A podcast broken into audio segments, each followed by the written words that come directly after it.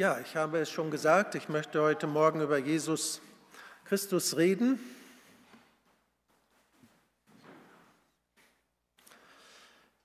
Immer wieder sage ich, dass er es ist, der uns untereinander verbindet. Er ist der Grund, warum wir überhaupt als Gemeinde zusammen sind. Er ist die wichtigste und zentrale Person der Weltgeschichte. Vor einiger Zeit habe ich das Bild mal in einem Status gesehen von einer Freundin. Wer ist er? Tischler, Maurer, Mechaniker, Architekt, Wunderheiler. Was würdest du sagen, wenn du Jesus erklären sollst?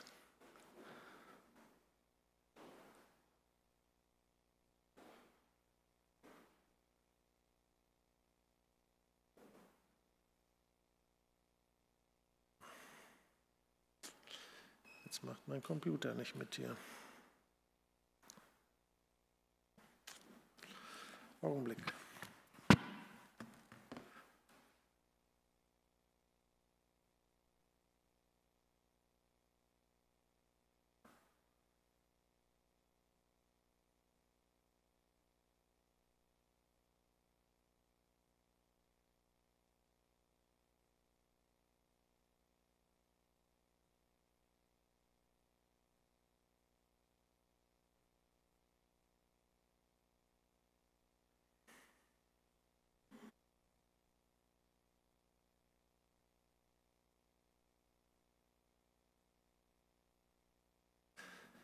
Die Evangelien des Neuen Testaments zeigen, wer Jesus ist. Ich werde mich heute und auch die nächsten Predigten nur auf das Markus-Evangelium konzentrieren. In Markus 1, er schaltet nicht weiter, kannst du mal drücken. In Markus 1, Vers 1 dies ist der Anfang des Evangeliums von Jesus Christus, dem Sohn Gottes. Für uns so vertraut, aber da steckt unglaublich Power drin in diesem einen Satz. Das Wort Christus ist nicht der Nachname von Jesus. Man würde ihn unter C nicht im Telefonbuch von Nazareth finden. Christus bedeutet gesalbter König Gottes. Jesus, gesalbter König. So müsste man das eigentlich übersetzen ins Deutsche. Für die Menschen zu Markus Zeiten war das schon ein dicker Brocken, eine große Provokation, so etwas überhaupt zu behaupten. Das war durchaus so, als wenn man in unserer Zeit in Russland behaupten würde, es gebe einen, der höher ist als der russische Präsident. Und in einer Diktatur ist man wahrscheinlich schnell einen Kopf kürzer. Das war das Risiko, was Markus einging mit seinem ersten Satz, den er hier ausgesagt hat. Es war sehr real, dass man für solche Aussage den Löwen vorgeworfen wurde. Denn die einzige Person, der man diese Ehrerbietung entgegenbringen sollte, war der römische Kaiser, den von den Göttern gesalbten König. Doch hier gleich zu Anfang von dem Buch Markus macht er die kühne Aussage, dass es durchaus eine höhere Autorität gibt als den Kaiser. In den ersten Kapiteln des Evangeliums führt Markus einige Beweise dafür an, diese Aussage zu rechtfertigen. Warum ist Jesus größer als der Kaiser, als der Herrscher der Welt?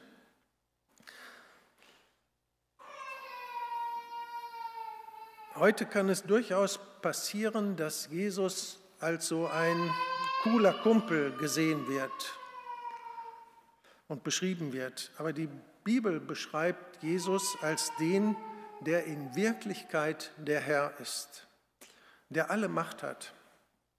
Er hat die höchste Autorität nicht nur damals, sondern auch heute. Also es geht nicht, du musst weiterschalten. Jesus hat die Macht und Autorität zu lehren über die Krankheit. Er hat Macht und Autorität über die Natur, über den Tod und Sünden zu vergeben. Das Erste, Jesus hat Macht zu lehren. Kannst du noch mal drücken? Es steht in Markus 1, Abvers 21, und sie gingen hinein nach Kapernaum und alsbald am Sabbat ging er in die Synagoge und lehrte. Und sie entsetzten sich über seine Lehre, denn er lehrte sie mit Vollmacht und nicht wie die Schriftgelehrten. Eine Sache, die Jesus von den religiösen Führern seiner Zeit, den Schriftgelehrten, abhob, war die Art und Weise, wie er lehrte. Die Schriftgelehrten verbreiteten keine eigenen Gedanken. In ihrer Lehre gab es praktisch nichts Neues. Sie lehrten nie, ohne sich auf die großen Lehrer der Vergangenheit zu berufen und sie zu zitieren. Sie lehrten nie in eigener Autorität, sondern war immer der Rabbi von so und so, auf den sie sich beriefen. Doch Jesus lehrte nicht so. Er versteckte sich nicht hinter der Autorität und hinter den allgemeinen anerkannten Wahrheiten.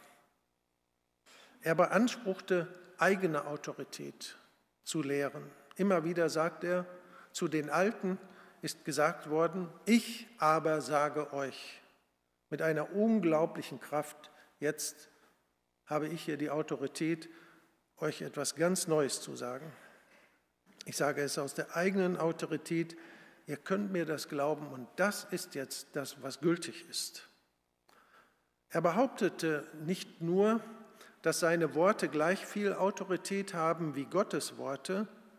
Wenn Jesus spricht, dann ist das so, wie wenn jemand in einem dunklen Raum das Licht anmacht. Was die Menschen in der Synagoge oder wo auch immer von Jesus hörten, erklärte ihnen ihr Leben. Und auf einmal verstanden sie, ach so, so ist das. In Vers 22 lesen wir, dass die Menschen sich sehr über seine Lehre wunderten. Doch dann müssen wir fragen, war Jesus nur ein kluger und geschickter Redner oder hat Jesus auch tatsächlich das gelebt, was er lehrte? Denn wenn das Reden und das Leben nicht zusammenpasst, dann hätten wir natürlich allen Grund gegenüber jemandem sehr misstrauisch zu sein, der von sich behauptet, dass seine Lehre die gleiche Autorität hat wie Gottes Worte. Jeder kann das ja mal bei sich selber prüfen. Inwieweit unser Reden und Handeln übereinstimmen. Die meisten unter uns ist, sind sich darüber sehr bewusst, dass zwischen dem, was sie sagen mit dem Mund und dem, was sie dann tun, oft eine große Spannung da ist. Und wir sind froh, wenn es keiner merkt, dass zwischen Reden und Handeln nicht immer alles das Gleiche ist. Doch Jesus war kein Heuchler. Er lehrte zum Beispiel, liebt eure Feinde und betet für die, die euch verfolgen. Später, als er den qualvollsten Tod stirbt, den man sich nur vorstellen kann, betet er, Vater, vergib ihnen, denn sie wissen nicht, was sie tun. Jesus lebt, was er sagt. Seine Lehren wurden durch sein eigenes Leben bestätigt. Das war eine Einheit zwischen dem, was er war und was er sagte. Und wenn wir uns mit Jesus vergleichen, dann können wir nur diese Frage stellen, bist du echt oder redest du nur so? Das ist also der erste Punkt. Jesus redet, hat Macht und Autorität zu lehren. Das Zweite, und das ist wirklich überraschend, Jesus hat Macht und Autorität über Krankheit. Ja, danke. Jesus war nicht nur ein vollmächtiger Lehrer, der die Leute beeindruckte durch das, was er sagte. Wir lesen in Markus 1 im Vers 29, und alsbald gingen sie aus der Synagoge und kamen in das Haus des Simon und Andreas mit Jakobus und Johannes. Die Schwiegermutter Simons lag da nieder und hatte das Fieber, und alsbald sagten sie ihm von ihr. Und er trat zu ihr, ergriff sie bei der Hand und richtete sie auf, und das Fieber verließ sie und sie diente ihnen. Wenn wir das mal so hören, dann demonstriert hier Jesus seine absolute Autorität über Krankheiten. Eine Berührung reicht und die Krankheit ist geheilt. Und das ist kein einmaliges Ereignis. Drei Verse weiter in Vers 34 lesen wir, dass Jesus ganze Scharen kranker Menschen heilte. Einige Tage später heilte er durch seine Berührung einen Mann, der an Lepra litt, Aussatz, eine Krankheit, die in ihrer Schwere und sozialen Stigmatisierung dem entspricht, was heute AIDS-Kranke erleiden. Du, mit dem will ich nichts zu tun haben. Der muss weg. In Kapitel 2 wird durch sein Wort ein Gelähmter geheilt. Ohne jeden Eingriff fügten sich seine Knochen, die Muskeln und Sehnen und der Monate, Jahre lang gelegen hatte, konnte gehen, aufstehen. In Vers 12 sind alle Menschen erstaunt und sagen, so etwas haben wir noch nicht erlebt. Dass jemand Macht und Autorität hat, Krankheit zu heilen, Taube hören. Wir könnten die Hörgeräte alle wegschmeißen, Blinde sehen, Gelähmte gehen. Insgesamt werden in den Evangelien mindestens 30 Heilungsgeschichten erzählt, die uns zeigen, dass Jesus Macht und Autorität über Krankheiten hat. Auch in nichtchristlichen Quellen ist die Rede davon. Josephus, der Zeitgenosse Jesu, ein jüdischer Historiker, nennt Jesus einen Vollbringer von Wundertaten. Seine Wundertaten waren in aller Munde. Die offene Frage ist nur, woher hat er diese Kraft? Nur was ich hier festhalten möchte, Jesus hat Macht und Autorität über Krankheiten. Wir sehen, er hat Macht und Autorität zu lehren über Krankheit und das dritte über die Natur. Wir haben das vorhin so gesungen, dem Wind und Wellen gehorchen. Was für ein Mensch. Ich lese die Geschichte aus Markus 4 ab Vers 35. Und am Abend desselben Tages sprach Jesus zu ihnen, lasst uns ans andere Ufer fahren. Und sie ließen das Volk gehen und nahmen ihn mit, wie er im Boot war. Und es waren noch viele andere Boote bei ihm. Und es erhob sich ein großer Windwirbel und die Wellen schlugen in das Boot, so dass das Boot schon voll wurde.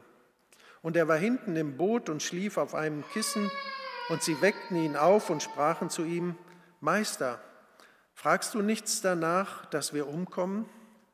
Und er stand auf und bedrohte den Wind und sprach zu dem Meer, Schweig, verstumme. Und der Wind legte sich und es ward eine große Stille. Und er sprach zu ihnen, was seid ihr so furchtsam? Habt ihr noch keinen Glauben? Und sie fürchteten sich sehr und sprachen untereinander, Wer ist der, dass ihm Wind und Meer gehorsam sind? Stellen wir uns mal ein bisschen die Szene vor. Jesus und seine Jünger sitzen in einem Boot auf dem See Genezareth, als ein heftiger Sturm aufzieht. Das hier verwendete Wort bedeutet Wirbelwind oder besser übersetzt ein richtiger Wirbelsturm. Als die Wellen so hoch ins Boot schlagen, bis es fast vollständig auf, aus, vollgelaufen ist, sagen Petrus und die anderen erfahrenen Fischer, die ihr ganzes Leben schon auf diesem See unterwegs sind, das war's. Das ist jetzt das Ende. Also hier kommt keiner mehr lebend raus. Wir sterben, wir sind so gut wie tot. Das muss eine unglaubliche Panik gewesen sein, dass, als sie merken, sie haben es nicht mehr selber in der Hand. Ich vermute, dass sie in dieser Situation den Seenotrettungskurs von Galiläa wohl nicht bestehen würden, wenn sie sagen, wir holen jetzt den Zimmermann. Die beste Maßnahme in einem Wirbelsturm ist, den Zimmermann zu holen. Doch genau das tun diese Jünger. In ihrer Panik wecken sie Jesus, der auf einem Kissen im Heck schläft. Das ist so ein witziges Detail eines Augenzeugen. Mitten in diesem Wirbelsturm schläft einer auf einem Kissen. Der Sturm ist nicht das Thema für Jesus. Ich selber habe schon mal einen heftigen Sturm auf der Nordsee erlebt in einem Segelschiff und es ging hoch und runter, also man sah immer in das Wellental rein und nichts anderes. Das Wasser, Wasser lief vorne drüber. Ich kriegte richtig Angst. Ich dachte nur, die, denen das Boot gehört, die wollen ja auch nach Hause. Das war, das war heftig. Die Jünger in so einer Situation sagen, Meister, macht es dir nichts aus, dass wir hier verrecken, dass wir umkommen. Und was tut Jesus? Ergreift er das Steuer? Zurt er die Segel anders? Und fährt das Boot aus dem Sturm heraus? Nein. Er steht auf und sagt, schweig und verstumme. Und sofort legte sich der Sturm und alles ist vollkommen still. Normalerweise dauert es Tage, bis nach so einem Wirbelsturm das Meer wieder beruhigt ist. Doch Jesus glättet sie mit ein paar Worten. Versucht das mal, wenn ihr das nächste Mal auf einem Schiff in rauer See seid. Doch passt auf, dass euch niemand sieht. Geht mal an das Schiffsheck und sagt laut und vernehmlich, schweig und werde still. Das ist es, was die Jünger Jesus tun sehen. Kein Wunder, dass dieser Bericht endet mit den Worten, sie fürchteten sich sehr und sprachen untereinander, also einer zum anderen, wer ist das? Wer ist dieser Mann, dass ihm Wind und Meer gehorchen? Ich kann das nicht. Aber er kann das. Wer auch immer Jesus ist, er hat Macht und Autorität über die Natur. Das vierte, Jesus hat Macht über den Tod. Im nächsten Kapitel erleben die Jünger dann, wie Jesus etwas noch Erstaunlicheres tut. Denn im nächsten Kapitel sehen wir, wie Jesus Macht und Autorität über den Tod ausübt. In unserer Kultur blenden viele Menschen den Tod einfach aus. Viele denken, als junge Menschen vielleicht unauslöschlich zu sein. Ich werde immer leben. Es kommt uns gar nicht in den Sinn, wie kurz unser Leben ist. Es ist viel leichter, sich unsterblich zu fühlen, wenn man noch nie den Tod eines nahestehenden Menschen erlebt hat. So ging es mir auch. Bis ich 39 Jahre alt war und wir meinen Vater beerdigen mussten, hatte ich überhaupt keine Vorstellung davon, wie schlimm Sterben ist und welcher Schmerz mit dem Tod verbunden ist. Da ist der Schmerz der ganzen Familie, der Freunde und all derer, die das schreckliche Gefühl erfahren, für immer von jemand getrennt zu sein. Es ist so schwer, liebevolle Beziehungen und Freundschaften zu finden. Und der Tod ist deshalb so schmerzhaft, weil er diese Beziehungen, Liebesbeziehungen zerstört. Ihr habt vielleicht schon Trauerkarten gelesen, auf denen stehen Dinge wie, die, die wir geliebt haben, gehen nie fort. Das, das stimmt aber nicht. Das ist ja gerade das Problem. Diese Menschen gehen tatsächlich fort und sie fehlen uns so sehr. Es ist die unwiderrufliche Trennung, die so schwer zu ertragen ist. Das müssen wir uns bewusst machen, wenn wir sehen, wie Jesus dem Tod entgegentritt und totale Autorität über den Tod beansprucht. In Markus 5, 21. Und als Jesus im Boot wieder ans andere Ufer gefahren war, versammelte er sich eine große Menge bei ihm und er war am Meer. Da kam einer von den Vorstehern der Synagoge mit Namen Jairus und als er Jesus sah, fiel er ihm zu Füßen. Und er bat ihn sehr und sprach, meine Tochter liegt in den letzten Zügen, komm und lege ihr die Hände auf, dass sie gesund werde und lebe. Und er ging mit ihm. Und es folgte ihm eine große Menge und sie drängten ihn. Wir begegnen hier einem religiösen Führer, dem Synagogenvorsteher Jairus. Er leidet fürchterlich weil er nicht in der Lage ist, seiner kleinen Tochter zu helfen, die im Sterben liegt. Könnt ihr das nachempfinden, was Jairus fühlt? Stell dir nur die Verzweiflung und Machtlosigkeit an, äh, vor, die du verspüren würdest, wenn dein kleiner Neffe, dein Patenkind oder gar dein eigenes Kind stirbt. Und du stehst dabei und siehst zu. Das ist das vorherrschende Gefühl angesichts des Todes an dieser Stelle. Verzweiflung und Machtlosigkeit. Als Jairus noch redete, kamen Leute vom Vorsteher der Synagoge und sprachen, deine Tochter ist gestorben. Was bemühst du weiter den Meister? Jesus aber hörte nicht auf das, was da gesagt wurde und sprach zu dem Vorsteher, fürchte dich nicht, glaube nur.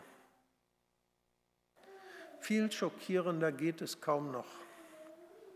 Seine Tochter liegt im Sterben und dann hört er auch noch diese Worte, deine Tochter ist gestorben. Jetzt war er in dem entscheidenden Moment noch nicht mal bei ihr. Doch Jesus sagt zu ihm, dass er sich keine Sorgen machen soll, sondern ihm vertrauen. Wer so etwas zu einem verzweifelten Vater sagt, muss ein gefühlskalter Mann sein oder ein sehr mutiger. Ein mutiger Mann oder zumindest einer, der größtes Vertrauen in seine eigene Kraft hat. Und Jesus ließ niemanden kommen mit sich, niemanden mit sich gehen als Petrus und Jakobus und Johannes, dem Bruder des Jakobus. Und sie kamen in das Haus des Vorstehers und er sah das Getümmel und wie sehr sie weinten und heulten und er ging hinein und sprach zu ihnen, was lärmt und weint ihr? Das Kind ist nicht gestorben, sondern es schläft. Und sie verlachten ihn. Er aber trieb sie alle hinaus und nahm mit sich den Vater des Kindes und die Mutter, die bei ihm waren, und ging hinein, wo das Kind lag, und ergriff das Kind bei der Hand und sprach zu ihm, Talita cum. Das heißt übersetzt, Mädchen, ich sage dir, steh auf. Und sogleich stand das Mädchen auf und ging umher. Es war aber zwölf Jahre alt, und sie entsetzten sich sogleich über die Maßen. Ich weiß nicht, ob ihr euch in die Szene reindenken könnt. Jesus nimmt die Hand der Leiche und spricht, Mädchen, ich befehle dir, stehe auf. Und der Vater schließt sein Mädchen, von dem er dachte, er hätte es für immer verloren, wieder in seine Arme. Die Aussage ist so deutlich. Für Jesus ist es so einfach, jemanden von den Toten aufzuerwecken, wie es für dich und mich einfach ist, jemand aus dem Schlaf zu rütteln. Jesus hat die Macht und Autorität über den Tod. Und zwar nicht nur über den Tod eines kleinen Mädchens, sondern auch über unseren und seinen eigenen Tod. Darüber werden wir in der Osterzeit noch weiter nachdenken. Wenn Jesus tatsächlich Macht über den Tod hat, ist es dann nicht verrückt, ihn zu ignorieren?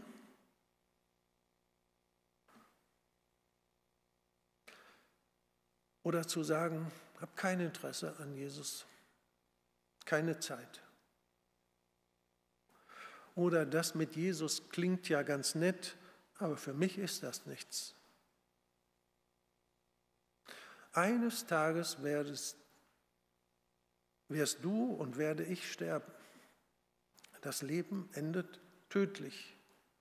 Die Frage lautet, wärest du bereit, Jesus deinen eigenen Tod anzuvertrauen? Kannst du sagen, Jesus, ich vertraue dir in meinem Sterben?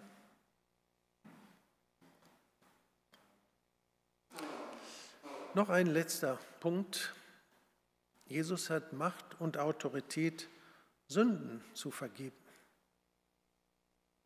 Ob wir es glauben oder nicht, schweig, sei still oder steh auf, sind nicht die skandalösesten Dinge, die Jesus sagt.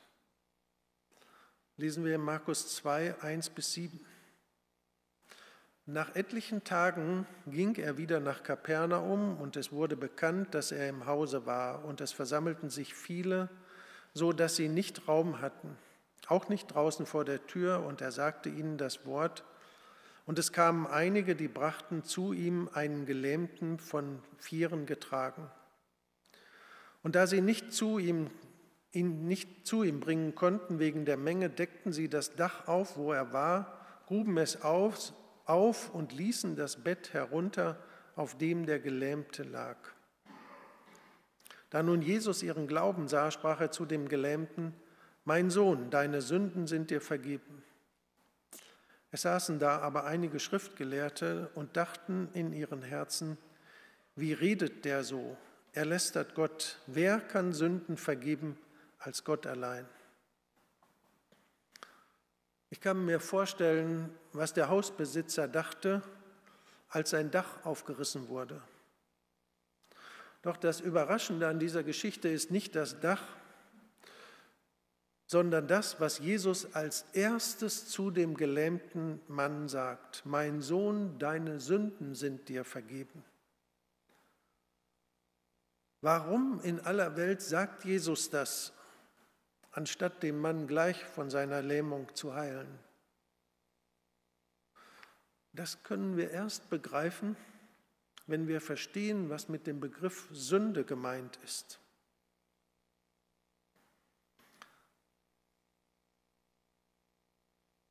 Die meisten Menschen in unserer Zeit stellen sich unter Sünde vor, dass das eine Sache mit einem kleinen Nervenkitzel ist, den man möglicherweise verpasst. Ein Nervenkitzel, eine kleine Grenzüberschreitung, wenn man zu viel guten Kuchen isst oder wenn man mal so ein bisschen was daneben macht, was so reizvoll ist. Sünde ist in unserer Welt keine ernste Sache. Es ist halt ein Spiel. Auch wenn wir verstehen, wie die Bibel Sünde begreift und beschreibt, dann ist daran gar nichts Schönes. Jesus sagt immer wieder, dass die Sünde unser größtes Problem ist, was wir haben. Da ist eine Lähmung, ein Klacks dagegen. Das viel größere Problem ist unsere Sünde. Nicht Lähmungen, nicht die Klimaerwärmung, nicht der Terrorismus, sondern die Sünde ist das größte Problem. Zu sündigen bedeutet nicht nur, sich frech zu benehmen. Sünde ist nicht bloß Wollust, Faulheit oder was auch immer. Laut Bibel bedeutet Sünde, dass man Gott in der Welt, die er geschaffen hat, ignoriert. Das heißt, dass man gegen ihn rebelliert, indem man ohne Bezug zu ihm lebt.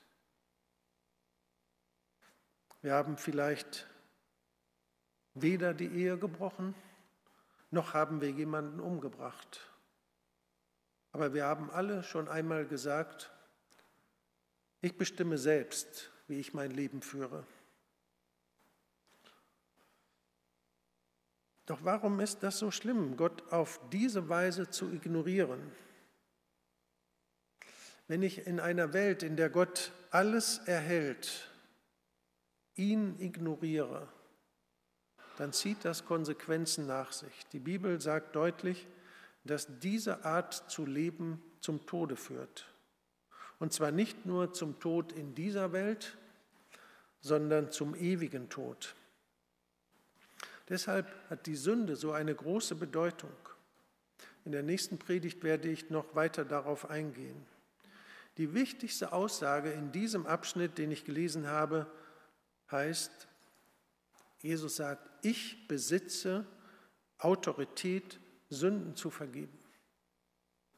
Ich kann das. Ich kann dir das vergeben, deine Rebellion gegen Gott. Die religiösen Führer, die das hörten, verstehen sofort die Konsequenzen der Aussage Jesu. Ihnen ist es egal, dass der Gelähmte als Sünder bezeichnet wird. Aus ihren Schriften wissen sie, dass jeder, ein, ein, jeder Mensch ein Sünder ist. Ihr Problem, was sie mit Jesus haben, lesen wir in Vers 7. Wie kann der so etwas sagen? Das ist Gotteslästerung. Nur Gott allein kann Sünde vergeben. Sie sagen im Grunde zu Jesus, was denkst du eigentlich, wer du bist, wenn du meinst, du könntest die Sünde vergeben? Sünde beleidigt Gott. Ein Mensch, der sagt, Gott, ich brauche dich nicht, du bist mir total egal, ich lebe mein Leben, wie ich will. Der beleidigt Gott.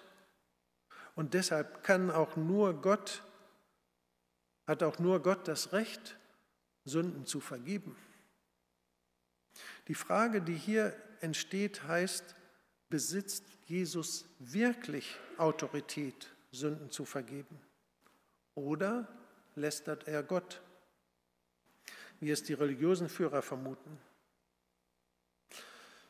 Um diese Frage zu beantworten, tut Jesus etwas Erstaunliches. Jesus wusste, was in ihren Herzen vorging und sagte, warum macht ihr euch in euren Herzen solche Gedanken?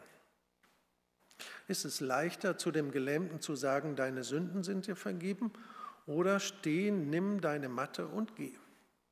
Das war eine echte Quizfrage. Was ist leichter? Was wäre für dich leichter zu sagen? Zu einem Gelähmten, steh auf, oder dir sind deine Sünden vergeben?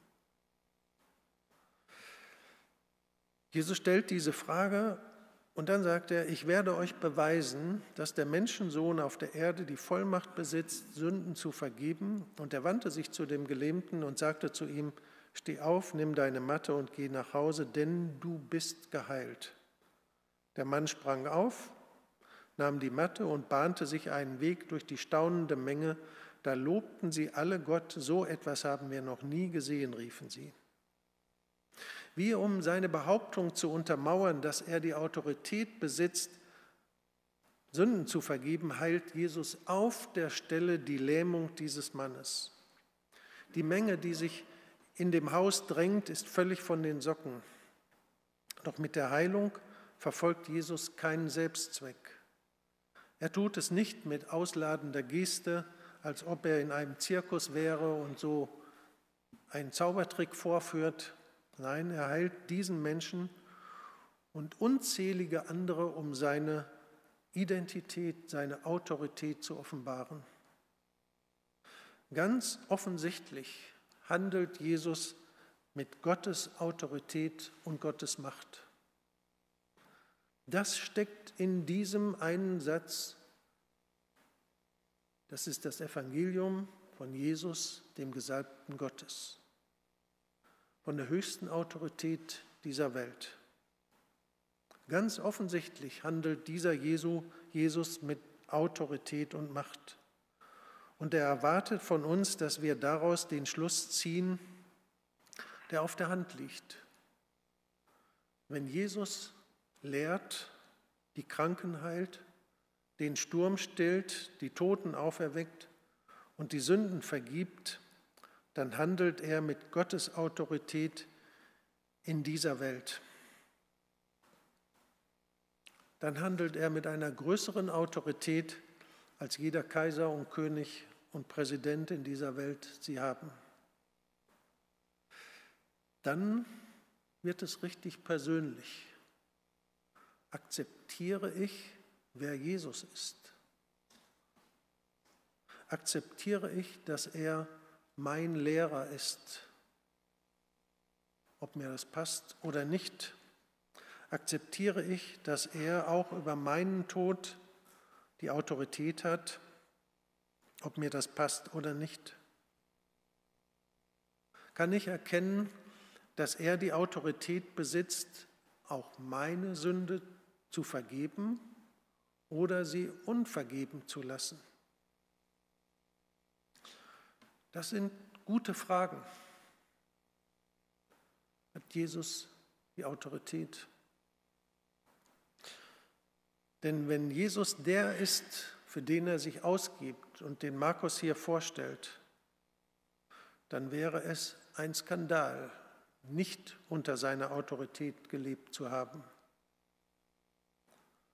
Dann wäre es der größte Fehler unseres Lebens, wenn wir nicht unter seiner Autorität leben, wenn er nicht mein Herr und dein Herr ist.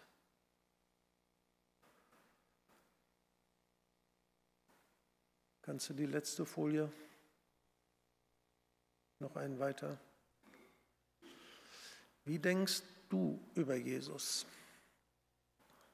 Was hältst du von den fünf Beweisen seiner Autorität, die Markus uns hier gibt?